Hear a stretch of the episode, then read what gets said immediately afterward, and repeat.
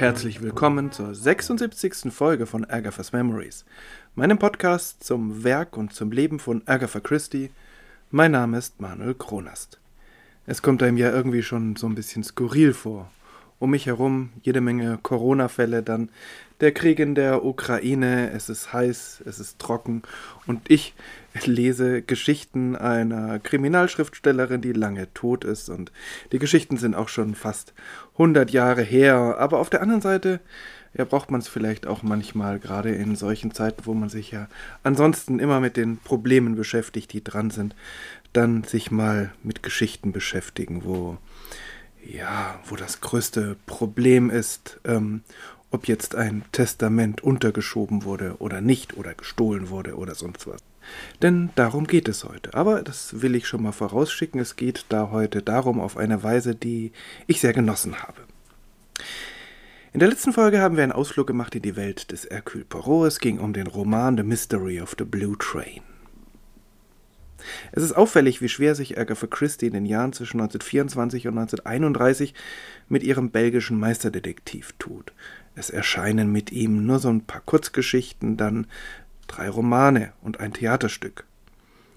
Ihr Meisterwerk The Murder of Roger Ackroyd, der zusammengestückelte Roman The Big Four und eben der Blue Train, den sie ihr Leben lang gehasst hat. Außerdem ein Theaterstück, äh, das auf keinem ihrer Romane beruht, nämlich Black Coffee. Werde ich an gegebener Stelle auch vorstellen. Freue ich mich drauf.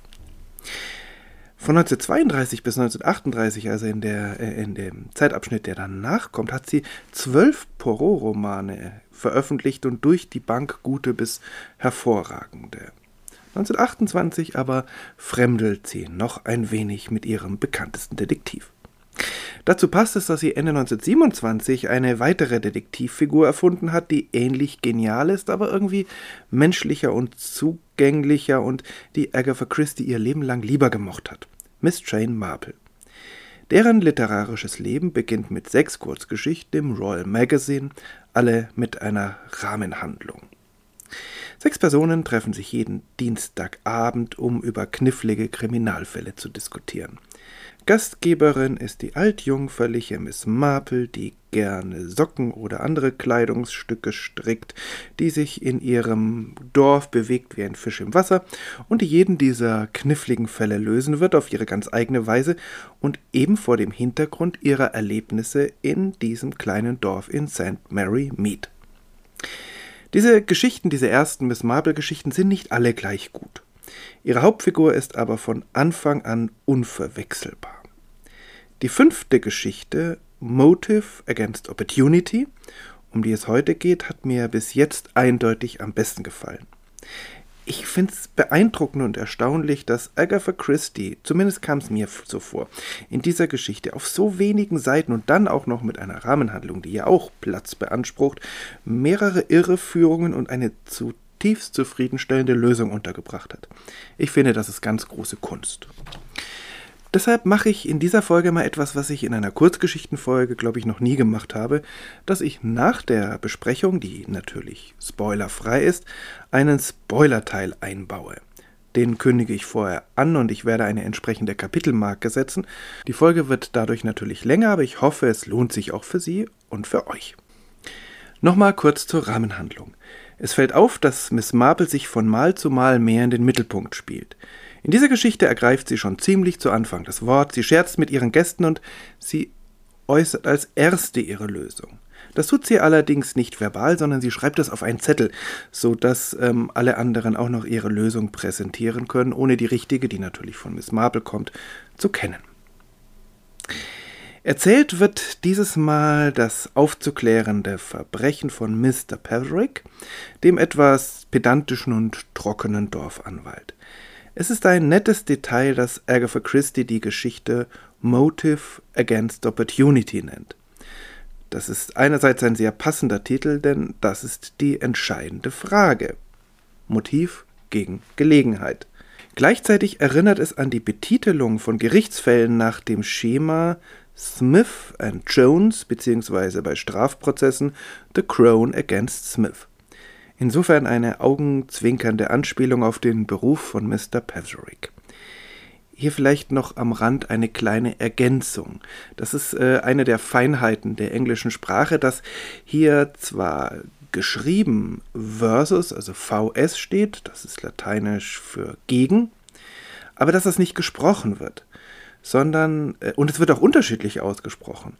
Wenn es nämlich um äh, Gerichtsfälle, die keine Strafprozesse sind, ähm, geht es nach dem, äh, wird es ausgesprochen nicht Smith versus Jones, sondern Smith and Jones.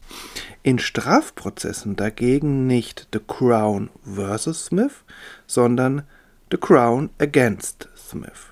Das nur so am Rande, aber es ist vielleicht sonst ein bisschen verwirrend, dass es anders geschrieben als ausgesprochen wird.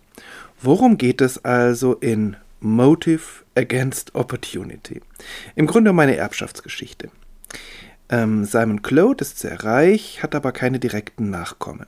Sein Sohn und seine Schwiegertochter sind früh gestorben und dann auch seine kleine Enkelin Chris, die sein Ein und alles gewesen ist, die er verwöhnt hat, so sehr er nur konnte. Sie ist leider nur elf Jahre alt geworden und ist an einer Lungenentzündung gestorben. Er hat nun noch zwei Nichten und einen Neffen, die sind ebenfalls elternlos, und die hat er ebenfalls als Kind aufgenommen, um sich um sie zu kümmern. Allerdings liegen sie ihm nicht ganz so sehr am Herzen wie damals die kleine Chris. Allerdings die vier kommen gut miteinander aus, und Mary kümmert sich um den Haushalt ihres älter werdenden Onkels. Der, äh, das ist kein Geheimnis, hat in seinem Testament alle drei zu gleichen Teilen bedacht. In diese familiäre Harmonie drängt sich nun das amerikanische Medium Mrs. Eurydice Sprague. Sie verspricht Mr. Cloud, den Kontakt zu seiner verstorbenen Enkeltochter herzustellen, und das scheint offenbar auch zu funktionieren.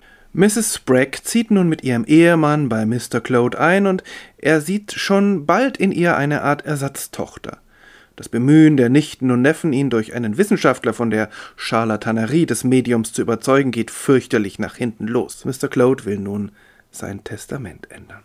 Wieder mal geht es um Okkultismus, wieder mal geht es um Seancen. Agatha Christie scheint von diesem Thema fasziniert zu sein, aber sie geht dabei offenbar auch mit der Mode. In den 1920ern erlebte der Spiritismus gerade in den wohlhabenderen Schichten eine Blüte und natürlich war das ein gefundenes Fressen für viele Betrügerinnen und Betrüger.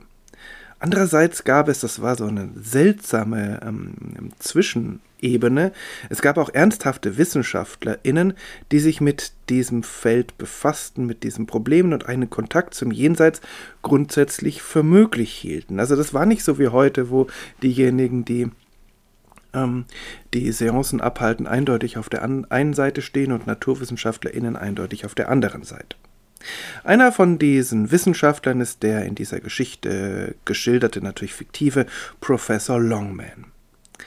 Ein ernster Hintergrund dieser Seancenmode ist sicher, dass durch den Weltkrieg und die spanische Grippe zahlreiche Menschen ihre Lieben weit vor der Zeit verloren hatten, und die ergriffen dann natürlich jeden Strohhalm, um mit ihnen wieder in Kontakt treten zu können. Die Einmischung durch die Verwandtschaft hat für Simon Gloat also offenbar das Fass zum Überlaufen gebracht und dazu kommt noch, dass es ihm nun immer schlechter geht. Er hat sich wohl auch zu sehr aufgeregt. Es kommt so weit, dass er befürchtet, die Nacht nicht mehr zu überleben, und so ruft er seinen Anwalt, nämlich Mr. Petherick, er möchte sein Testament ändern.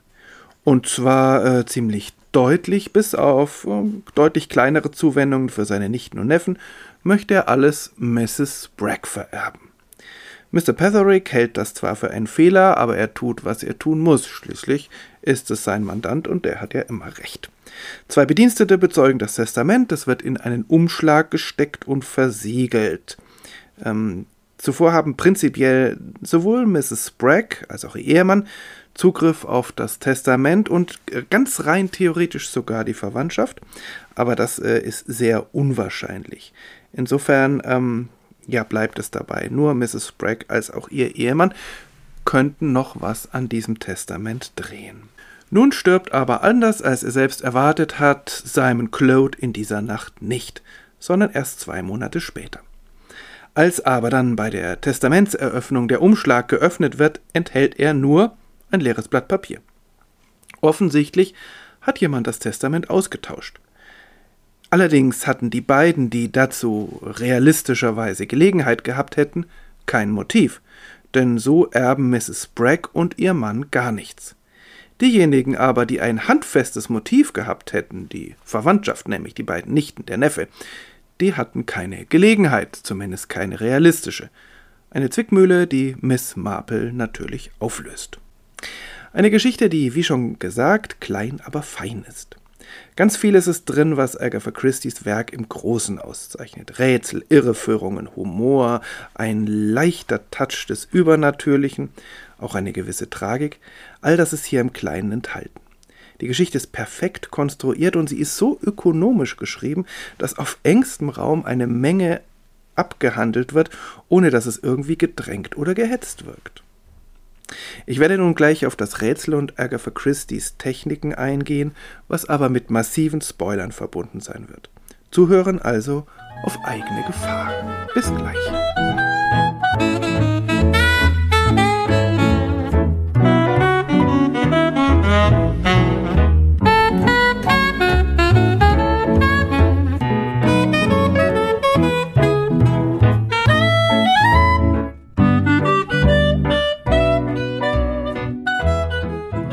Möchte ich mit Miss Marples Parallele aus dem Dorfleben, weil sie dieses Mal wirklich sehr subtil und äh, ja sehr doppelbödig ist.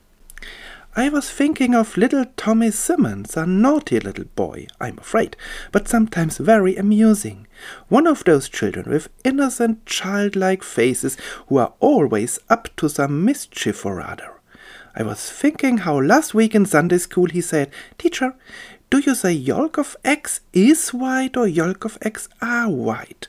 And Mr. Hurston explained that anyone would say yolks of eggs are white or yolk of egg is white. And naughty Tommy said, Well, I should say yolk of egg is yellow. Very naughty of him, of course, and as old as the hills. I knew that one as a child. Ich musste an den kleinen Tommy Simmons denken, einen ungezogenen kleinen Jungen fürchte ich, aber einen manchmal sehr amüsanten. Eines dieser Kinder mit unschuldigen Kindergesichtern, die immer mit dem einen oder anderen Unfug beschäftigt sind. Ich dachte daran, als er letzte Woche in der Sonntagsschule fragte, Lehrerin, sagt man Eidotter ist weiß oder Eidotter sind weiß? Und Miss Durston erklärte, dass jedermann sagen würde, ein Eidotter ist weiß und mehrere Eidotter sind weiß. Und der ungezogene Tommy sagte, nun, ich würde sagen, Eidotter ist gelb.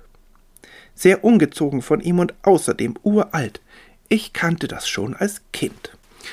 Auf den ersten Blick hat das ja gar nichts mit Mr. Pavericks Geschichte zu tun und das ist auch die etwas äh, irritierte Reaktion von Raymond West, ihrem Neffen. Aber auf den zweiten hat es eine ganze Menge damit zu tun.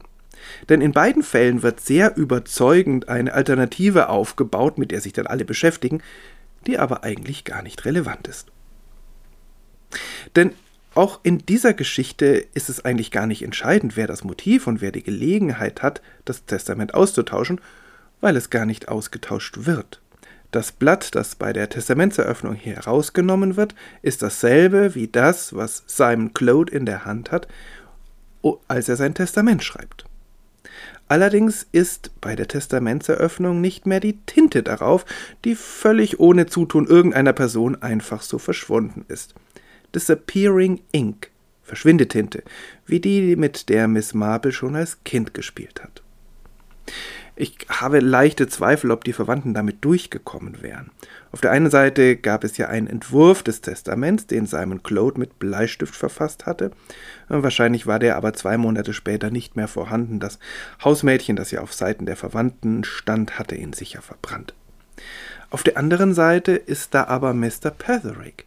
Er hat ja gehört, was ähm, Mr. Claude äh, als Inhalt seines Testaments haben wollte. Er wusste ja, dass er alles den Sprocks hinterlassen wollte. Ich glaube nicht, dass er darüber vor Gericht gelogen hätte.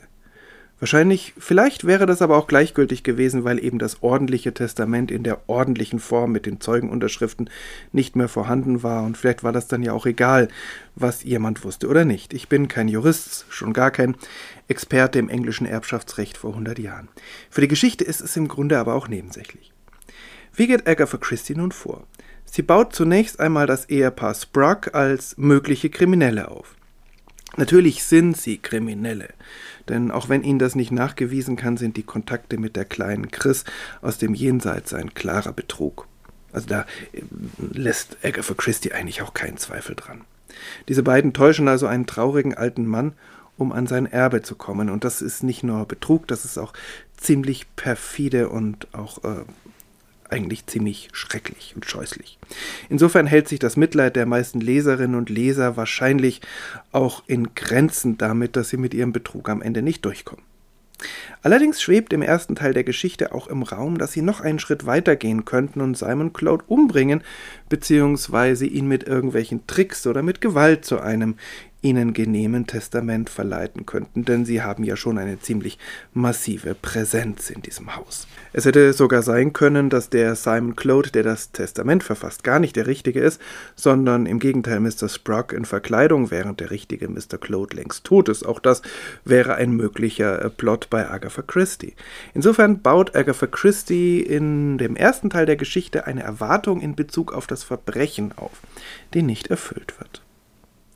Dann kommt es zu der Unterzeichnungsszene und einem seltsamen Zwischenfall mit einem Füller, der offenbar an der falschen Stelle liegt. Zunächst mal die Frage, warum wird das überhaupt erzählt? Es ist eigentlich für die Handlung völlig nebensächlich auf den ersten Blick. Nur gut könnte man sagen, es wird eben von Mr. Paverick erzählt und das ist ein gewissenhafter, gründlicher Mann und er erzählt eben alles, was so irgendwie vorgekommen ist. Im Nachhinein aber ist das natürlich die Schlüsselszene auch wenn es an diesem Abend eben als Nebensächlichkeit abgetan worden sein wird. Vielleicht auch als Hinweis darauf, dass Mr. Claude nicht mehr ganz Herr seiner Sinne sei. Und wenn es tatsächlich dazu gekommen wäre, dass in diesem Bett nicht Mr. Claude liegt, sondern Mr. Sprock in Verkleidung, wäre das natürlich auch plausibel, dass der nicht genau weiß, wo jetzt dieser Füller tatsächlich liegt. Im Rückblick aber kann diese Szene tatsächlich nur auf eines hindeuten, nämlich, dass es der falsche Füller ist also auf eine Mitschuld des Hausmädchens. Ähnliches gilt für den Überschuss an Gelegenheiten, der sich nun ergibt. Gelegenheiten, den Brief auszutauschen. Dass, wie Raymond West später anmerkt, gleich fünf Personen den Umschlag mit dem Testament berühren, ist eindeutig too much. So unachtsam und schusselig kann niemand wirklich sein, vor allem nicht der gewissenhafte Mr. Petherick. Dauernd fällt ihm der Umschlag herunter oder er lässt ihn irgendwo herumliegen. Also wenn man das hört oder liest, denkt man, bei diesem Anwalt möchte man eigentlich kein Mandant sein, wenn der so mit den Sachen seines Kunden umgeht. Äh, in einer anderen Geschichte wäre dann aber auch vielleicht Mr. Paverick der Schuldige, der durch seine Schusslichkeit den anderen ausreichend Gelegenheit geben wollte, sich verdächtig zu machen. Interessant ist, dass diese Möglichkeit überhaupt nirgends zur Sprache kommt. Ist ja auch da nicht die richtige. So wie es ist, ist es aber als Ganzes entweder ein Fingerzeig Agathas, dass die Lösung anderswo zu finden ist, vielleicht ist es aber auch ein diebischer Spaß von Mr. Petherick, in seiner Schilderung, der seine Zuhörerinnen und Zuhörer noch ein bisschen mehr aufs Glatteis führen will. Denn wer macht sich da verdächtig? Die Nichte Mary, die den Mantel in der Hand hält, in dem der Umschlag steckt, gleiches gilt für ihren Bruder George. Es ist zwar völlig unklar, wie sie diesen Umschlag hätten austauschen wollen, aber es ist zumindest eine ganz, ganz geringe Möglichkeit. Dann das Dienstmädchen Emma, die den Umschlag vom Boden aufhebt. Auch hier gilt, naja, es ist sehr unwahrscheinlich, dass da irgendwas gedreht wurde. Sie hätte ja tatsächlich auch vorher einen ähnlichen Umschlag bereithalten müssen und dazu war die ganze Angelegenheit viel zu spontan. Dann aber die beiden Sprocks. Die waren sogar einige Minuten unbeobachtet mit dem Dokument alleine und sie haben sich auch sehr verdächtig verhalten. Also hier ist eindeutig das, was im Titel mit Motive Against Opportunity gesagt wird. Opportunity, ja, ausreichend. Es sind also mannigfaltige Anknüpfungspunkte für wilde Theorien vorhanden, die von Mr. Paverick genüsslich ausgewalzt werden und dann auch von den Mitgliedern des Dienstagabendclubs begierig aufgegriffen werden. Insofern passiert genau das, was in diesem Dorfbeispiel mit diesem kleinen Tommy passiert. Die äh, Mitglieder des Dienstagabendclubs, außer Miss Marple, die stürzen sich auf äh, das, was ihnen vorgesetzt wird und versuchen da irgendeinen Sinn draus zu ziehen, obwohl ihnen bei näherem äh, Nachdenken eigentlich äh, klar sein müsste, dass da kein Sinn dahinter steckt, anstatt nochmal nachzudenken, einen Schritt zurückzugehen und hinter diese Fassade zu schauen. Und das ist, glaube ich, auch so ein wenig die Schuld von Mr. Petherick. Er verhält sich eigentlich genauso wie der ungezogene kleine Tommy mit seinem Eidotter. Er präsentiert seine falsche Alternative so deutlich, dass alle auf ihn hereinfallen und er scheint sich dabei auch köstlich zu amüsieren. Denn es fallen hier alle darauf herein, obwohl er das Füllerindiz lang und breit präsentiert hat. Also ist da noch eine zusätzliche Ebene von Agatha Christie eingezogen worden und das hat mir richtig gut gefallen, gerade weil es erst beim Wiederlesen auffällt. Miss Marple bemerkt ganz am Schluss nur, But all the same, it's a catch, Mr. Petherick, she said, just like a lawyer. Aber trotzdem ist es ein Haken, Mr. Petherick, typisch Rechtsanwalt. Ab hier folgen nun keine Spoiler mehr. Ich finde es beeindruckend, dass Agatha Christie in einer kleinen Geschichte, die damals offensichtlich zum schnellen Konsum gedacht war, diese Zeitschriften wurden ja nicht aufgehoben und lange archiviert, dass sie in dieser Geschichte so verschwenderisch mit ihren literarischen Fähigkeiten umgeht. Es zeigt aber auch, dass sie auch in diesen Jahren weit davon entfernt ist, außer Form zu sein, familiäre Krise hin oder her. Und schließlich hat mich diese Geschichte sehr neugierig gemacht auf das, was noch kommen mag. Sowohl auf die letzte Geschichte der ersten Miss Marple Miniserie als auch auf Miss Marple überhaupt. Gut, dass Agatha Christie es nicht bei diesen wenigen Geschichten belassen hat, sondern die Figur der Miss Marple ja noch ganz wunderbar ausgebaut hat. Aber zu dieser letzten Geschichte komme ich in der nächsten Folge. Übrigens eine Geschichte, die Miss Marple selber erzählt. Ich bin mal gespannt, wie sie das macht. Abonnieren Sie, abonniert gerne meinen Podcast. Das geht auf allen großen Podcast-Kanälen und auch auf vielen kleinen. Bis zum nächsten Mal. Alles Gute.